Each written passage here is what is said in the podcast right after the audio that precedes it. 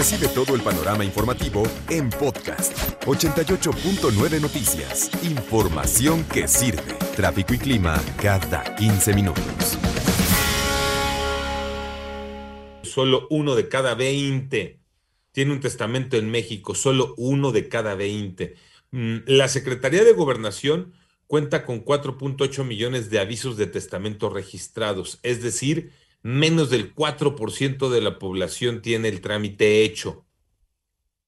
Septiembre es el mes del testamento, hay que recordar, y mañana empieza septiembre, podría ser una oportunidad para aprovechar y hacer el testamento.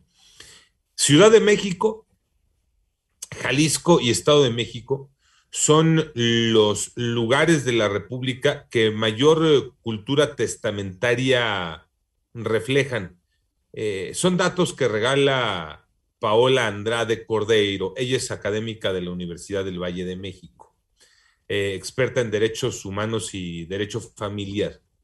Y nos habla de que el primer paso para abrir camino a la cultura de la prevención es entender que un testamento es un acto jurídico personal y, único, que te ayuda a manifestar tu voluntad de transmitirle algo a una persona después de la muerte. Y le puedes transmitir lo que quieras, ¿no? Y le puedes transmitir lo que quieras. Ya estará también de la persona si recibe la herencia, la herencia o no.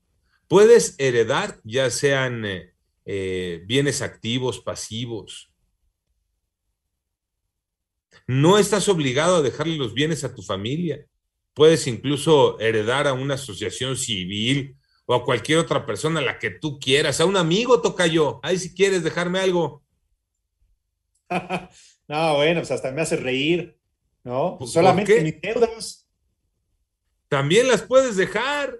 Ah, pues ahí está, apúntate a ver, ahorita si quieres te mando toda la información para que te el asunto es que El asunto es que ya depende de uno si recibe o no ah, esas herencias. Ah, tú lo tocayo.